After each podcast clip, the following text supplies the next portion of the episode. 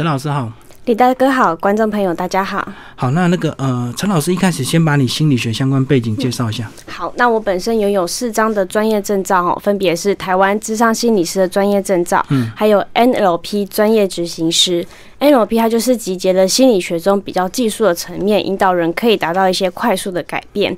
那第三章呢是催眠执行师，第四章呢是美国正面管教协会家长讲师。李大哥知道美国正面管教协会听起来像是在干嘛的吗？好像就是教育协会，只是要教大家用正面的管教方式，对，所以还是在做亲子教养的方式。嗯，所以我是沟通方面的专家哈，智商心理师啊，NLP 啊，都属于意识上的沟通。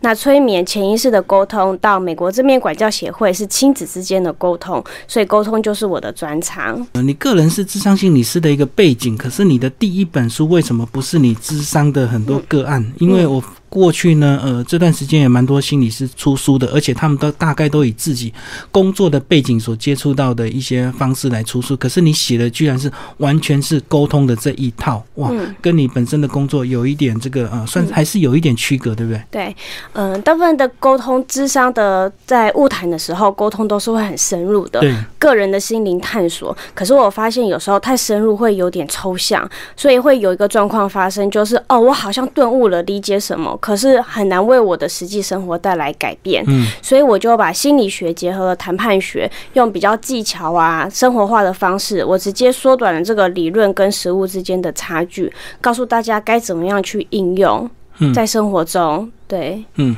所以这样子讲就会让所谓的这个呃，不管是你的这个个案，或者是你的读者，或者是你的粉丝，嗯，他们能够缩短一些学理的一个探究。对，直接就实际面来改变生活。对，直接知道怎么可以应用。那另外一方面，我觉得心理学知识其实大家都很有兴趣，可是有些人会觉得好像要等到生病了，我才可以去接触这个沟通，然后更了解自己。所以我希望把心理学的知识可以更扩大、更生活化。沟通其实是我们日常生活中都会运用到的嘛，不管是跟。伴侣呀，跟亲子啊，或者是在工作上面跟职场沟通，现在这个部分很重要，因为少子化的影响，所以小孩子以前在长大的过程中，都是可能爸爸妈妈或者学校老师会让着他，造成他觉得。呃，减少了那沟通的机会，那到职场上面就会出现一些适应不良的状况。嗯嗯，对。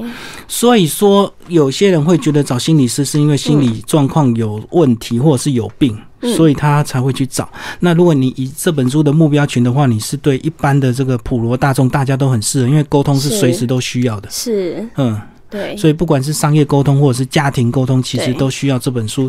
然后这本书呢，呃，我觉得你写的，呃，不管是学理跟这个实物面，其实这两大面向，其实我觉得你掌握的都非常的好，应该蛮花蛮多时间整理，对不对？对，因为我有在时报有开谈判心理的课程，所以嗯，就会收集到很多的案例呀，对，那就可以嗯，比较可以应用出来给大家看。嗯，对。可是沟通其实过去的国人好像有点忽略这一块，因为如果不是有商业的运用或商业需求的话，一般人不太会去学沟通，或者是说很多人会觉得沟通很简单，对不对？对，因为我们每天都在讲话，所以就以为我们会沟通。可是到了遇到问题的时候，才会发现，哎，原来自己不会沟通。就是我们会去学谈判，可是我们不会去学沟通，好像谈判就感觉比较难。但是有些人会对谈判觉得有点太害怕，有距离，觉得我又不是大老板，我又不是商业界的人，为什么我要学谈判？对，那其实沟通它是一个比较大的母群，那谈判是一个比较小的母群，对，没错，没错。对，但是其实谈判里面也包含了沟通在里面。嗯，对。所以你要找人家谈判，人家就会有恐惧嘛。你要干嘛要谈判？那如果你要找人家沟通，感觉这样比比较友善一点。对，场合也蛮重要的。比如说，有时候我明明要找我的老板谈事情，我在办公室跟他谈，因为具有那老板下属的权力位置，可能就很难谈成功。但是如果我在员工旅游的时候爬山嘛，那他在爬山的时候赶快追上去跟他聊聊，就比较是以偏朋友的那种身份，就可能比较有机会可以成功。哦，这个就讲到这个小朋友有时候要跟爸妈要一些东西的话，真的要看场合，就对，对，要看爸妈的脸色。对，没有错。嗯嗯嗯。好，那这本书的架构跟我们讲一下，你很简单，就是三大心机，就是三大主题，先帮我们讲这个章节。好，那我分成三大心机。第一个部分是心机一，心机一就是告诉我们在跟陌生人，我还没有跟你讲话，我还跟你不太认识的时候，我们要怎么样建立关系？那就有很多心理学的技巧，比如说手势，手很重要。我把手露出来，因为在原始的时代，嗯，看到陌生人，第一个就会看你手上有没有拿着攻击的武器。对，所以如果你的手露出来，会增加信任感。根据研究，只要讲者他的双手的手势动作多一点点，他那部影片被转翻、被按赞的几率会提高非常的多。感觉比较友善，比较亲切，就对。那还有目光的接触啊，还有我的肢体语言，比如说我在呃跟你互动的过程中，我模仿你的肢体语言，你可能会觉得哦，我跟你好像是同一类人的感觉，这也会增加亲近信任的感觉。对，那在心机二第二个部分呢，就是教大家怎么样去减少沟通中的不确定性，来避免损失哦。呃，我们可能沟通的很顺利，可是。要怎么样避免损失呢？比如说，我会教你怎么样一眼看穿对方他是属于哪一个类型的人。嗯我要怎么跟你沟通？对对，有些人你讲话要很具细迷，要讲的很细；有些人你只要讲大纲就好，你讲的太细，他没有耐心听下去。那怎么样辨识呢？这就是有心理学背后的理论在。还有沟通的时候，呃，我要一次跟你要很多重视利益，还是我要重视关系呢？以及情绪。情绪在沟通中很重要，但是很多人不知道善用情绪这一点。对，比如说我有一次在呃芙蓉海洋音乐季，然后那次已经晚上了，我要去停车场停车的时候，他要跟我说一整天的停车费，那那个停车费是嗯五百块钱，我就很惊讶，我就用情绪的技法，我就说什么？五百块钱，他就自己不好意思拍谁就跟我说啊没有啦，我看也这么晚了，再两个小时就要打烊了，要不然。半价就好了，我算你两百五就好了。嗯嗯。那如果我这个是用很理智的去谈判，我可能不好意思直接杀半价。台湾不太有人直接在杀半价的。嗯。但是我用情绪的方式，什么这么贵？让他自动。对他就会心里面觉得心虚，然后他自己就会把他的底线给说出来。对。那第三个部分呢，是怎么样善用心理策略，让别人真正的付出行动？心机三的部分哦。我跟你已经谈好了，可是我会不会遵守合约，或者是哦，我觉得这个好像很棒，你有点说服影响我了，但是我会不会付出行动？比如说，大家会不会付出行动买这本书？要怎么样让大家付出行动呢？这里就用了很多谈判的方法，比如说沉没成本啊、黑白脸啊、压力战术啊，或是限时限量策略，非常的重要。嗯，对，很多购物台都用限时限量策略，让大家急着想要成交，或者是厌恶。损失的心理哦，根据研究啊。人比起获得，我得到一样东西，我更害怕失去一样东西，而且这个失去的痛感是得到的对两倍之多。对，那这些都是一些可以应用的技法，在我们平常的日常互动中，帮助我们沟通可以更顺利。所以这个章节就比较实际上的一个技巧，就对。对，比较实际上面的一个技巧。好，三大章节架构看似很简单，可是每个章节里面都会有好多细节。对，我们从先从心机一跟大家介绍。好，心机一一开始的一个概括建立。关系，然后就有很多心理学的一个技巧，包括你出门穿着打扮啊，你的眼睛，呃，你的这个手势都会影响大家对你的第一眼的一个判断。对，就跟我们先讲一开始这个怎么样来运用一个比较好的科学的方式来得到一些好的一个开始跟友谊这样。OK，好，那一开始呢就有提到手势的部分，刚刚提过了，手势你要多一点，要别让别人看到你的手，不要因为紧张害怕哈，就把手藏在桌子底下，或是藏在后面。对，嗯，男生常常就是会抱胸这样子，对，这样会让感觉你有戒心，对不对？对，我在书本里面也有提到一些胜利者姿势跟舒家的姿势，嗯，舒家姿势就是把你的肢体躯干都卷成一团。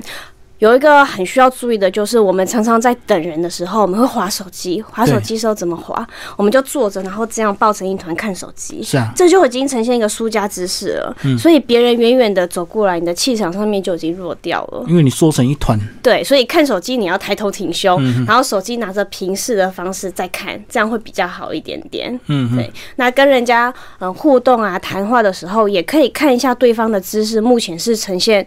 赢家之势还是输家之势？那如果你想要呃跟对方谈话更顺利的时候，对方如果呈现输家姿势，表示他可能情绪上面有些担忧或害怕，那就可以比较慢一点啊，去问对方现在的状态是怎么样。但是如果你想要增进你的结果，获取你的结果的利益可以更大的时候，当对方呈现输家姿势的时候，你就可以呈现赢家姿势，你的气场就会压过他。哇，这个就有点像谈判的那种技巧，就是呃输赢之间的一个这个。呃。差距，然后你在里面也有讲了一些你自己也曾经碰到的例子，一些商业合作找你沟通，你有些人就会故意摆出那种赢家姿势，然后到他的公司，到他的场地，然后一步就是财大气粗要压过你，对对对，为了获取他更好。更良好的一个利益，对不对？对，像很多商业谈判都会约在高级的饭店。对，那高级的饭店就会不自觉，他好像对这个饭店很熟。那我第一次来，然后又这么高级的地方，我不自觉心理地位就会变小了。而且那个菜单可能还故意找那种全英文的，然后看看你的那个 sense，英文能力怎么样。然后如果我英文能力不好，就会觉得哦好囧哦，我的气势上面就输掉了。那这时候怎么办呢？这时候很容易发生的状况就是我们。学到这些沟通的技巧都派不上用场，完全用，因为已经慌了。对，我们的脑袋已经宕机了。对，所以我会说，我们的头脑分成情绪的头脑，还有理智的头脑，是两条不一样的路线。对，非此即彼的，开一个，另一个就关了。所以，当你的情绪脑，你在很害怕状态下，你先不要去谈，先让自己。可以 calm down 下来，冷静下来。那怎么冷静呢？一个很简单的方法就是找颜色。你赶快偷偷心中想，哎，金明哥现在哪里有绿色的东西？帮我找出绿色的东西来。哦，改变焦点。对，那因为我在找绿色的东西，我就启动了认知思考，我要去分辨哪些东西是绿的，哪些东西不是绿的。嗯，对。那这个启动大脑认知的这一块呢，就会让我的那个认知脑开始启动，我的情绪就会开始冷静下来。哦，强迫自己去思考就对了。对。那因为你要找到你特定的东西，你就脑筋就要开始思考的脑就要运转，就对。对，没有错。嗯，对。然后你就会比较情绪荡下来，稍微这个缓和一下，你才能够继续再进行下一步的一个谈判嘛。对。嗯嗯。可是如果真的遇到那种真的要把非要把你压到底的怎么办？嗯，好。那可能就要了解一下他为什么非要把我压到底。嗯嗯，对。那这时候也可以派出黑白脸的策略出来。嗯哦，那个就第三章的那个对第三章后面的对，所以这些东西都是可以互相综合应用的。嗯嗯。如果对方硬要把我压到底，那我也跟他硬压，两个关系就很容易破裂。那摆明就是不是来合作的嘛？他只是要来羞辱你，或者是说怎么样的？OK，所以这很重要。你要跟对方合作，你要先想好你有没有一些备案。底线就对，对，你的底线在哪里？那如果我跟这个人谈不成，我还有没有可以跟其他人谈成的机会？如果有备案，你就会潇洒一点。对，如果就是你要硬压我到底，你根本就没有谈的诚意，那我也不跟你谈了。嗯嗯。可是如果我们没有备案，别人再怎么样硬压我们，我们都只能够顺应对方，因为我们有求于对方。对对对。对，所以谈判沟通就是一个需求。对我的需求跟你的需求彼此能不能交换？嗯，对。其实这个就跟有钱人去银行借钱跟没有钱人去银行借钱的差别。嗯，有钱人去银行借钱只是加减借而已，因为他本来就有钱，所以你条件不好他就换下一家。对。那穷人的话，只剩下这家银行要借你，你只好去承受比较高的利息，或者是更多的一个担保品，或者是甚至搞不好还要找个保人这样子。是，所以有没有选择这件事情很重要。所以在跟别人沟通之前，不是先去想我我要。什么？你也要去想自己还有哪一些选择，这就是你的筹码。嗯，还有要去想对方他需要的是什么。那我可以提供对方哪一些？因为我们合作，我们不能够只是求对方，对方为什么要帮我们？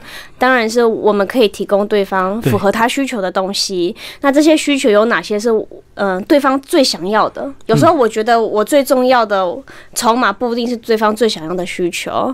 嗯，所以我要先去探听一下。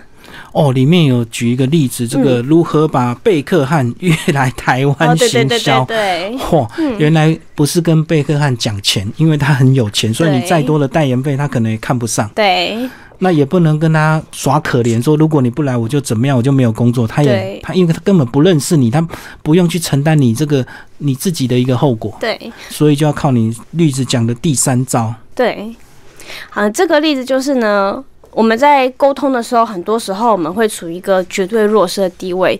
比如说，我是一家新开公司的一个小职员，嗯，那老板要我要求国际大明星贝克汉来台湾比赛，那个国际明星赛，那老板就可以赚很多钱嘛。明星要来，大家都会买票。可是我是一个小职员，我们公司也没有什么。东西可以吸引贝克汉，怎么邀请他来？这就是一个权力极度不平衡的时候，要怎么样去沟通？那第一个部分当然就是用钱来砸贝克汉，可是贝克汉不缺钱呐，没错，对，所以这时候就可以去想一想，那贝克汉他还有哪一些隐藏的人物可以去动摇他？嗯，我可能没有力气去影响贝克汉，但是贝克汉家人。可以去影响贝克汉，比如说他的妻子，还有他的几个儿子，三个儿子，还有小女儿。大家都知道贝克汉很疼他的小女儿，所以这时候我就可以直接把同等舱的机票、旅游胜地，还有女儿很喜欢游泳嘛，我把台湾很多很漂亮的海都寄到贝克汉的家里面去。那女儿看到那个 DM 旅游 DM，可能就会很想要去，就会求爸爸，那爸爸可能就会答应，为了带女儿来，被迫。带 小孩来这样子，就是从他的家庭关系去下手就对。对，嗯，我还有想到第四个方法，是。第四个方法呢，就是因为他是足球的这个可能史上第一人，对，那我们就跟他说，我们已经请到篮球第一人 Michael Jordan 要来到台湾，那你要不要共襄盛举？他可能就会来，对，因为他觉得哇，Michael Jordan 都来了，那我我是足球界代表，我怎么可以不去？哦，对对对。然后历史上的两大运动明星就在台湾交汇这样子，嗯，那其他比较小点明星也会争相要赶快来，马上那个后面排的就跟上来。对，不过那个前提你要先请到请到 Michael Jordan，那个那个又是另外一个方式。所以这样子有时候也会有那种比价心理，对不对？好，这个是非常呃实用的一个技巧，也是一个很棒的一个例子。那另外这个章节还要讲到这个名片。其实我们现在很容易跟人家交换名片，可是交换名片之后，因为没有特色，对你很快隔天就忘记他是谁。我常常去一些社交场合，拿了一堆名片，可是说真的，我连不起来这个名片跟人。对对。不过有人可能会把他的照片印在名片上面，对。可是交谈时间都太短了，可能不到一两分钟的时间，你还是印象不深刻。对，印象不深刻。那怎么办？你就遇到一个很厉害的这个。对我遇到一个很特殊的人，他叫佩莹，他是一个职业的咨询师。嗯，那他就把他的名片，他是。嗯，根据多元智慧理论而来嘛。那多元智慧理论就是人的智慧呀，比如说有数学啊，有自然观察，有英文啊，有不同的智慧能力。嗯，那他就把它分成不同的颜色。对，那他。不是直接给你名片，他是让你像塔罗牌一样摊开，让你抽一张。那你抽中，他就说恭喜你，你抽中黄色，代表你财运会很好。那我就会好奇，为什么我财运会很好？那这个黄色代表什么意思？他就有机会去介绍他的职业，那我一定印象很深刻。然后，如果真的更打中你的心的话，你可能就会去找他。对，当我有需求的时候，我就会想到他。对，所以重点不是在名片，而是在你够不够独特。嗯，在这么多这么竞争的同样同行里面，你要怎么样让你以前的与众不同？怎么样独特？其实只要多加一些小技巧，比如说我寄信给李大哥的时候，我在结尾附上一句。祝你平安喜乐哦，你就会看到这句，就觉得哦，好开心哦，可能被祝福，你可能就对我多留下一点注意跟多一点的记忆力在。对，嗯嗯，所以每个人都有他自己的一个独特点，对你一定有这个。即使你觉得啊，我才刚入职场，我什么都没有的话，你可以说我是未来的黄金单身汉。对，这也是你的未来的特色。对，嗯嗯，所以这样子好像就有点像定锚理论一样，对不对？对对对，你就要先定了一个标准。比如说，以后李大哥只要看到这个“平安喜”这四个字，可能就会联想到我。对，嗯，那这就是一个定锚。定锚就是所谓的制约。嗯，对，大家都知道制约。就是以前有帕夫过帕夫洛夫狗的实验嘛，狗原本看到食物板就会流口水，可是听到铃声响没有反应。可是每次我在喂狗食物的时候，我就那边一边摇铃铛一边喂狗，狗以后听到铃铛声，口水就会流满地，因为它知道要吃饭了，哦，就不自觉了。对，那这个心毛啊，也可以这样子来建立。所以我以后李大哥看到平安喜乐这四个字，就会想到我 H D 本人。嗯，对，嗯嗯，所以以后只要你没事一直摇那个狗，就一直流口水。对，这招也可以用在男女相处哦。比如说，我跟你在一起聊天，那我希望你可以对我增进好感，怎么办呢？每次你讲到一些快乐的事情的时候，我可能就碰你的肩膀。嗯，碰一下。你讲到快乐事情，我就碰一下你的肩膀。以后呢，我只要见到你，我碰一下你的肩膀，你就会突然有那种快乐的感觉，因为这个、会连接那个回对忆。对，这个肩膀碰这个肩膀跟快乐感觉已经连接在一起了。嗯，对原来一个小小的心机，对，小小的的手段，动作，对，就能够让人家连接这种美好的回忆。对，我觉得我这个心机啊，比较像是所谓的心理开关。嗯每个人都有他的心理开关，可是如果我们是用一般的沟通方式，我们没有特别去学，我们可能就抓不到那个开关到底要按哪里可以按下去。其实这个就跟人家那个男女朋友在约会一样，你如果说呃你们很习惯约在哪一个地点，那个女生就会预期说啊，那我们今天晚上可能要做什么事情，对，她的心理开关就会打开，她就会很快乐。对，那如果你约在一个陌生的地嗯方，就很危险，可能就是要谈分手，哦，对对对，他就哎、为什么这么奇怪？今天突然约这里不？然就求婚了，可能也是好事就有特地特别设计过这样子。对对，好，那这个章节呢，其实呃一开始的概括其实也带入了很多这个技巧。那接下来我们来呃讲这个第二个部分，是这个部分呢，就是有我们刚刚讲到的一些呃定锚理论，以及要快速分辨对方是哪一种人，或者是要重利益还是关系。哇，我觉得这句话很重要，因为啊，嗯我们在商业场合会常常会遇到一些有目的要认识你的人，嗯可是他可能太快显露他的这个商业利益，是就会让你感觉不舒服，对不对？他没有先把这个友谊先建立起来。先建立好。对对对，对这个就是很多这个业务员他们这个忽略的一个地方，太急着要跟人家讲生意了。对，嗯啊而且有时候我们在沟通的时候，有时候虽然我现在的嗯，感觉好像让对方占了便宜，我好像吃亏一点点，可是你要想想看，我们的合作是不是长久的？如果我们未来还有可能有持续合作的机会的话，我现在让这一点，我是在为以后如果我提出要求的时候，对方更可能会答应我，就是让对方欠下我一个恩惠。我觉得两个人这个关系来来往往，一定要有个人先友善或先开始，对，所以我们，可以做一个先开始的人。对，没有错。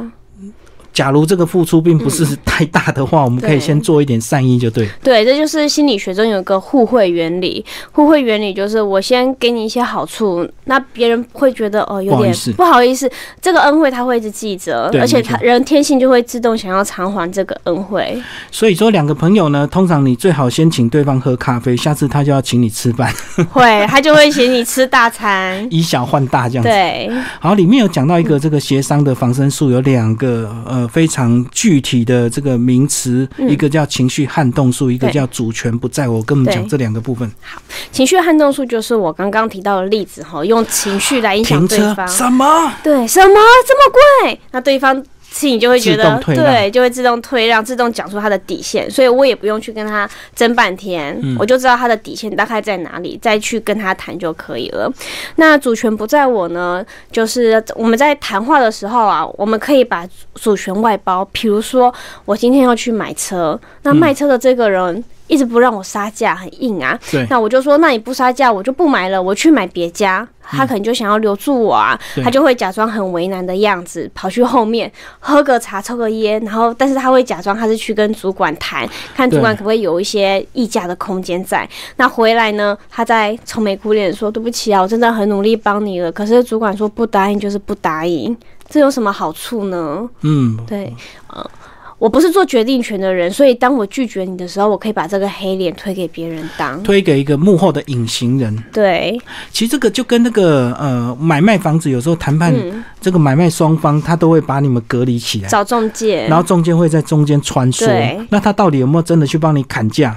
对其实搞不好没有，对，他只是拖延一下时机。对，然后回来跟你说，哇，我已经很努力跟这个我们的卖方这个杀价，可是卖方不同意这样对，子。还会再加一句，后面很多人要等哦，而且有人出更高价。对对那你要不要？你要就在今天之前决定，加入限时限量。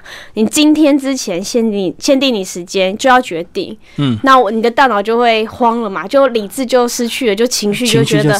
天哪，有人跟我竞争竞争。我可能会损失，有没有厌恶损失的心理？对，那我要赶快得到这个东西，所以你可能就说好吧，那就成交了。赶快成交就对。对对因为有时候走出门之后，你可能你的你的那种情绪可能就会缓和之后，对其实这个也是有有点用在那种，不管是买卖双方，有时候这种技巧真的蛮重要。嗯有时候像呃，如果是推销东西，他一定要当场就让你签约，对不对？对，要你当场签约，他会说你现在没有签，走出这个门，条件就不是这个样子。明天可能就涨价，或者是怎么样，对或者就买不到了。对，嗯那你也没有机会去外面偷偷查一下，哎，这个东西在网络上面市场平均价格到底是多少？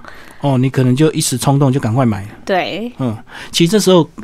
如果是我的话，我会假装上厕所，然后在厕所里面赶快偷偷查一下。然后大概你知道市场价之后回来，你就有底了，你就知道他他他他到底是有点在坑你，还是说他真的价钱很实在这样。对，所以这也是一个很好的方法，因为你有看过这本书了，所以你就会知道哦，这可能对方在使用什么样的方法，那你就会让自己知道哦，我现在情绪上来了，我要去上个厕所，让自己冷静下来，然后给自己一点时间做功课。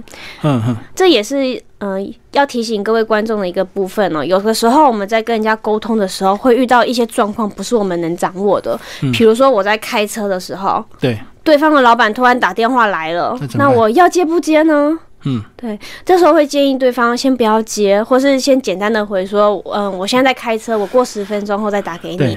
停好车子之后再去回应对方。为什么？因为打电话的那个人一定是具备优势的那个人，他一定是做好准备，主动打打电话，说不定他旁边还做了很多秘书，摆了很多台电脑，然后准备去查各种的资料，放了很多的文件。他准备那么好，那你在一边开车，你的。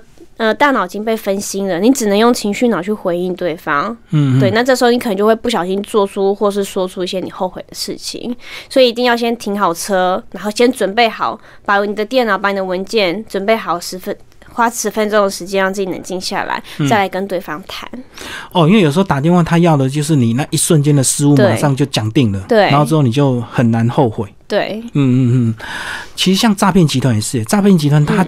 打电话给你，他几乎不让你挂电话，因为你挂电话，你可能就会查证，你会打一六五查证一下，你会问一下你的亲戚朋友，你会问一下你的长辈，到底有没有真的这种状况要去要去这个拿提款机去这个解除设定，真的有这回事吗？嗯，所以他都会一直撸撸你几个小时，然后要赶快赶快赶快，然后会放哭声给你听，对，让你很紧张这样子，对，然后让让你的理智完全来不及。启动，对，然后来不及寻求资源，对，嗯嗯，好，然后我们来讲这个第三章更多的一个实用具体的一个技巧，包括呃有一个叫做沉默成本也是非常重要，对，啊，如果东西坏掉了，水果坏掉了，你要不要继续吃下去？不吃，你好像就赔了。那有时候我们还是冷冻会把它吃掉，对，就是沉默成本，对，嗯，但是吃的时候肚子可能痛，反而还要送医院，就更惨，对，或是最明显的例子就是爱情。我交往到一个不好的对象，那我要不要继续跟他交往下去？食之无味，弃之可惜。对，有些人就会觉得我投资了这么多的金钱、时间、青春在你的身上，那我继续下去，我好像还有一些机会让我的投资都回本。对，那如果放弃我那些东西，好像都真的是彻底的失去了，就断掉就赔了。赌徒也是啊，我赌了一整晚。赌徒就会觉得，我再赌这一把，我就一定会把我以前赔的都翻本回来。但通常结局就是他可能连家产都赔上了。嗯，所以沉没成本提醒我们的就是，我们做决定的时候不应该根据过去历史成本来计算，做出现在决定。我们要把历史成本放掉，根据现在的状况来做决策就好。嗯，里面有举一个例子啊，就是这个潜水的这个行程，你花了五千块。对。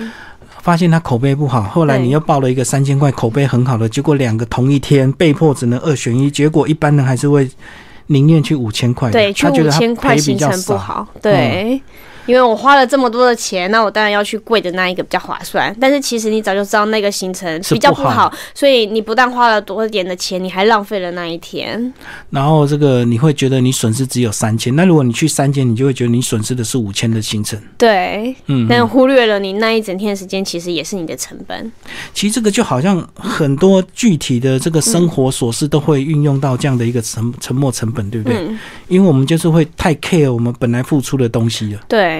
然后就舍不得，如果他已经这个东西不好了，或者是怎么样的，我们最后还是会去。很难割舍，看电影也是啊。我看了一部很难看的电影。哦，要不要继续看？我要不要继续看啊？再继续看下去，等我看完，店家都关门了。我难得来台北，来西门町一趟。对，我很想去逛逛街。那我还要继续看这个烂电影吗？还是我就要算了，放弃，剩下五十分钟我不看了，我就去好好的逛街呢？因为大家都会以为搞不好后面很精彩，对，或是哦，结局说不定意外的好看，那个最后的梗可以串起前面的东西，嗯所以大家都很难放弃。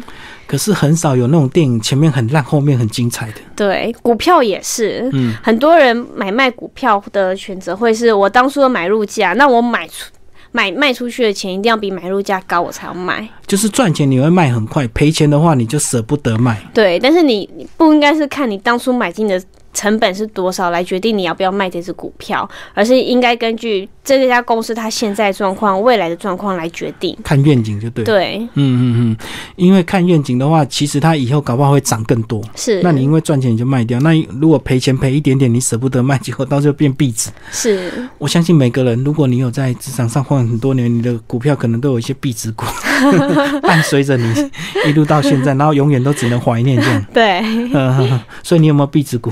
我没有。还好没有入门这样子。好，我们来讲，还有个叫做黑白脸压力战术，这也是在协商过程中，其实这个就是一些谈判技巧哦。，对，那黑白脸呢，就是我们在协商的时候，我们可以找伙伴扮演我们的黑脸或白脸。对，对，比如说我今天我是一位下属，我跟人谈的时候。我想要让步给他，我想要施加他一点恩惠，让他日后也还这个恩惠给我，嗯。不应该是由下属来施加恩惠来让步哦。对，因为如果是下属来让步当白脸的话，以后当我要跟你这家公司继续合作的时候，对方只要用委托权限，主权不在我，就说不好意思，我是小职员，我没办法决定。那你那次的让步就白让了，嗯白让了因为你是让给下属对下属。对对对，所以这时候呢，白脸就要找上属来当，嗯让这个白脸。让对方的公司呢有相对应阶级的白脸高层出来，嗯那两个来谈。那高层当白脸去让给对方之后，下次如果我们想要对方也让我们的时候，高层就会出面啦。你不能用主权不在我这一招。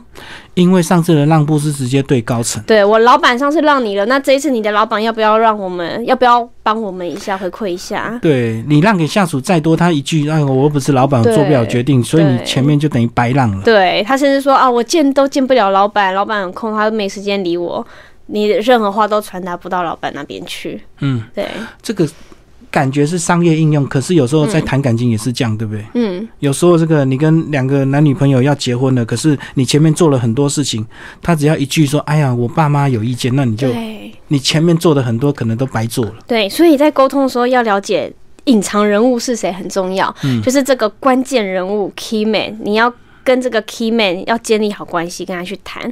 比如说，在谈婚嫁的时候，你的 key man 不只是你的老婆，可能是岳父岳母，可能还有上面的公婆、对，通常爸爸比较没有做决定的权利，都是妈妈，对所以要跟妈妈打好关系非常的重要。嗯嗯。对，那如果妈妈的妈妈还有个太上妈妈，那更累，就哦，那真的。很累。对，嗯嗯，对所以你要搞清楚他们家庭结构到底谁做主就对，对，要找出那个姥姥出来。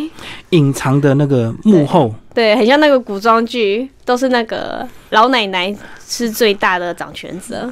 就跟那个宫廷剧也是皇太后最厉害啊，绝对不是皇后，也不是皇上，都是皇太后，对。因为她动不动就可以说我是你妈，对。然后被迫这个连皇帝都要让步这样子。对，所以找对人谈很重要。其实里面还有讲到一个嗯这个最后的，还有一个技巧很重要，就是当最后快成交的时候，有时候我们还会加码凹一点东西，对对方好像不得不接受，要不然如果你不接受，前面都白谈了。对，最后再凹一点东西，或者是最后再要求一点嗯小让步这样子。嗯，这就是沉没成本的一个应用啊。嗯比如说我里面就有提到一个例子，我要去买西装，那这个客人呢，他花了一整晚的时间试穿了很多衣服。对，那已经都快要打烊了，再剩下不到五分钟就要打烊了。客人好不容易拿出信用卡要结账，要买下这个西装，对，你在手要接住信用卡那一刻，客人就收回来，多送一条领带怎么样？你多送我就买，这样配起来太刚好了。嗯嗯，沉没成本呐、你花了一整天晚上了，他是唯一一个客人，你需要这个业绩，而且这业绩很可观。对，你要不要花费自己的薪水多送他一条领带？嗯这时候怎么办呢？以其人之道还治其人之身，你就可以反问他：这位先生，您说的真对，这个西装外套配这个领带搭配起来好看，可是你少了一件衬衫。衬衫对你嗯这样子，这个衬衫如果穿不好，这一套都毁了。要不然这样，你多带一套衬衫，那我这条领带就送你，这样搭配起来天衣无缝，才衬得出你的气质。哇，这个就是高手对高手，哎对买东西的人很高干，然后卖东西更高干。对，就以其人之道还治其人之身。那最后就是看谁在乎，如果如果不在乎，你就可以掉头就走。对啊，因为这个客人他也花了一整晚的时间，他可能也没那么多时间再去买衣服，也不见得会买到这个他觉得这么满意、价钱又 OK 的衣服在，所以客人可能也会不想要失去这个机会，嗯，可还可以多获得一条免费的领带。所以客人会买单就对了。对嗯，那就是看卖方你能不能知道客人买这个衣服他的需求。有些人可能是休闲用，所以我随便买，我是杀好玩的。对，那有些人可能明天有重要的场合，我今天一定要买一套西装，对所以你的资质就可以更高。就对，所以要跟对方聊天的时候来探听对方的消息。嗯，对他买这套衣服，他的目的需求到底是什么？那他到底有多急、多需要？对，因为真的有些客人是真的嗯到处乱杀价杀好玩，他也不是有心要买。对然后杀的你会这个，如果你是卖东西的，你会气得要死。但当你一再让步让步到很底的时候，他居然说我不买了。对，嗯嗯，嗯，好，这个这个呃，这些运用其实都蛮具体。这个好像你自己里面也写了一些很多你个人的一个经验，对不对？你也碰过很多这样的一个状况，需要用到沟通谈判的一个场合。是，嗯，嗯除了刚刚那个停车场的例子，嗯，还有哪一些？哦，比如说我在路上的时候，我也遇到过有人在卖那个刮胡刀。哦，那刮胡刀他就会主动，他在推销的时候，他不会自己拿着刮胡刀跟你说这个刮胡刀有多好多好，嗯他会把刮胡刀拿在你的手上给你拿。那当你拿了之后，你就好像拥有这个东西。这个拥有啊，不用是你真正拥有它哦，你只要是那种虚拟上面的拥有，你会你也会觉得我我拥有了它，就不想要失去。所以，当你就算没有那么想买，可是当看到销售员把这个那么好的刮胡刀从你手上拿走那一刻，你就会有种冲动，会想要买下它。哦，对，真的有些小贩他会嗯，强迫先把商品塞到你先塞在你手里。当你一拥有的那种感觉，跟你这个远远看那种感觉完全不一样。你一拿在手上，你就感觉，哎，好像真的不错。对那再来，可能有些人嗯就不好意思退给人家。对那如果那个价钱是便宜的，你可能就顺手买了。对啊，就是嗯你可能哎、觉得哎、放着也没关系，我以后也可能会用到。哦，这个就跟那个爱心笔一样，爱心笔塞到你手上，好，一百块，对，好像也还好。而且人家又说这是做爱心，你不你不买，好像你没有爱心一样。嗯，那这也是很常在那个路上啊或商业上啊运用的手法，叫做得寸进尺法。嗯我先要你。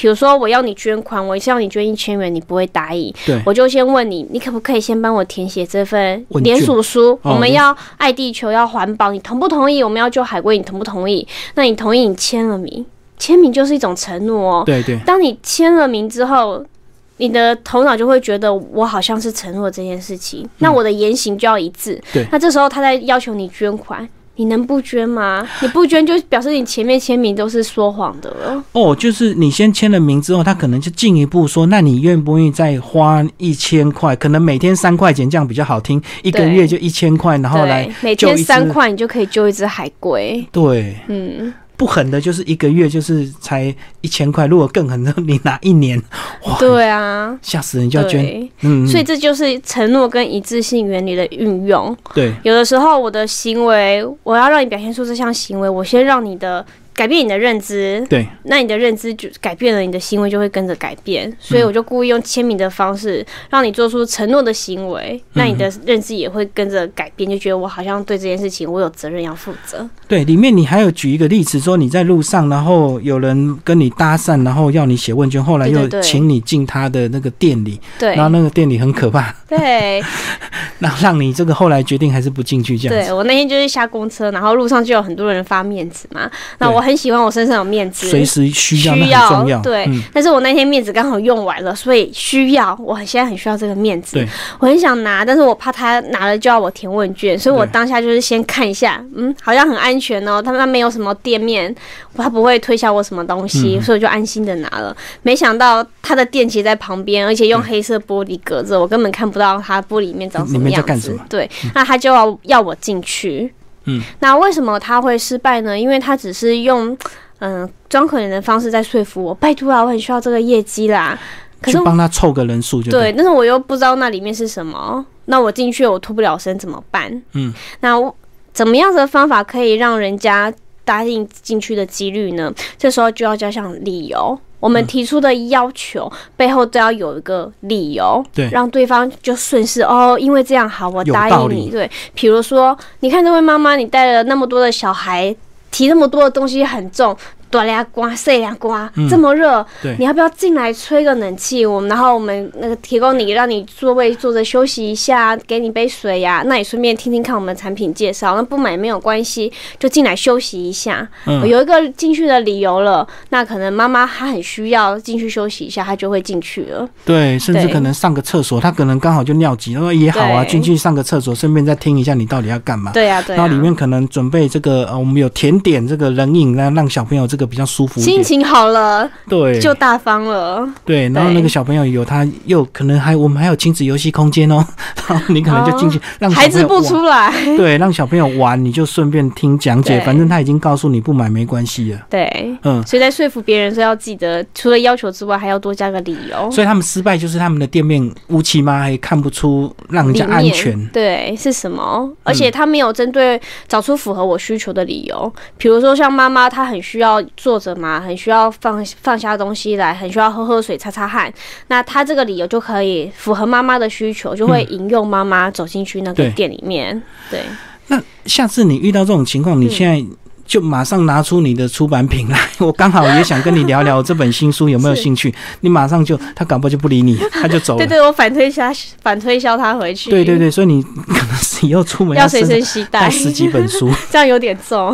就走到哪就哎，刚好我正想跟你聊一聊，你对沟通有兴趣吗？我是专业沟通心理师，来，他很可能会买单哦，因为这还蛮符合他职业需求的。非常有可能，而且你可以破解说你刚刚那一招不太好。我告诉你，你下次遇到像我这样的人，你要先辨识我的穿着打扮、我的需求，对，然后才进一步。然后你看我这边第几页就刚好写到这个例子，啊真的吗？那我现在买有，而且还打折哦。对对对，现在新书刚上市，还打七九折，对，而且我还可以帮你签名，对，现场帮你签名。那如果你有问题，你也可以在粉专私讯我，我可以专业提供 一对一免费咨询，哇，马上买。那如果你买一百本，我还可以来这边开课哦。对，大家可以去我的 Ashley 智商心理师的粉丝专业私讯我，哎、所以这样子，你有时候嗯身上随身带一点东西，还可以反推销哦。可以可以，嗯嗯，嗯而且这个通常会在街头去发传单或者是搞问卷，通常大部分都是学生，所以有时候如果真的遇到像你这么有经验的，嗯，其实他可能会吓一跳，不知道怎么办。对，而且很多的呃业务，其实他们的个性都是比较积极的，也蛮乐于去学习的。我在书里面也有提到，看穿对方分成四种动物类型嘛，分别是吉娃娃、孤狼、猫咪跟熊猫。哎、这四种动物我还第一次看到这种分类。对，这是根据心理学中的依附理论，逃避啊、焦虑啊两个向度分成四类型而来的。以前我有印象，好像是什么孔雀啊、猫头鹰。DISC，嗯嗯嗯对嗯，哇，所以你还真的是一个蛮认真、蛮用功的一个这个智商心理师，然后有相专业沟通的一个背景。对，因为我对心理学很有兴趣，我已经学习十几年的时间了，那上了非常多的课，所以我觉得我有机会在这本书里面把我所学的全部浓缩成精华。你会怕一次写太多，大家就不上你的课了？因为很多讲师都会偷藏招。没关系，我再来出第二集，我嗯还有很多招。哎、那如果上课的话要怎么上？因为毕竟有时候看书跟这个现场听还是听效果好一点，对不对？不太一样，嗯对，像比如说我刚刚说的那个四类型，可能你看你做完测验，你大概知道是哪一类型，但是还是没有办法很快的在跟对方互动中判别对方是哪一类型，你要怎么样跟对方？互动比较好，嗯。那这时候可能上课就会让你比较具体，有一些讨论啊，有一些案例的分享啊，或是跟你同组人之间，你就可以互相的猜测。模拟实战。对，我这个课四类型的课，我通常三个小时的课上完，大家都可以很快的去思考他朋友是哪一个类型。那有很多的模组之后，就可以很快的辨识，我现在跟你讲话，你到底是哪一个类型。嗯嗯，对嗯，比如说像吉娃娃类型的人，你跟他在讲话的时候，他不太能够接受拒绝，所以你跟他讲话的时候，他对你有一些要求的时候，你不要拒绝他，他会很生气。嗯嗯，你宁愿是以拖代变，对你也不要直接拒绝。因为对过几天他可能就忘记，对，嗯或者他们要有情绪的时候，你要先让他宣泄，缓和缓和你。不要当下就一直要跟他讲道理，他听不下去。他要的是情绪上面被安抚、被支持的感觉。哦，所以有些人可能找你来沟通，或者这个智商，可能他只是要你听他讲话而已，所以你也不用给他什么具体的建议，就让他发泄情绪。嗯，对，我通常心理是不会给对方建议，因为我们会说对方的人生是他自己的。我就算给他建议，我叫他这样子选择，可是是他自己要为他的选择负责任。对，嗯所以我们会带他去探讨，那他自己要做哪一个选择，让他知道每个选择他嗯背后的利弊得失是什么。嗯，对帮助他自己厘清，然后自己决定他的行为就对。对，因为我们有时候在。生活中太忙了，我们有时候很难沉淀自己，所以很多时候我其实，比如说我对你生气，我其实不见得知道我自己到底在气什么。嗯，那这嗯就需要探讨来理清的。好，今天非常谢谢我们陈雪茹心理师为大家介绍你的沟通必须更有心机，然后时报出版，谢谢。谢谢。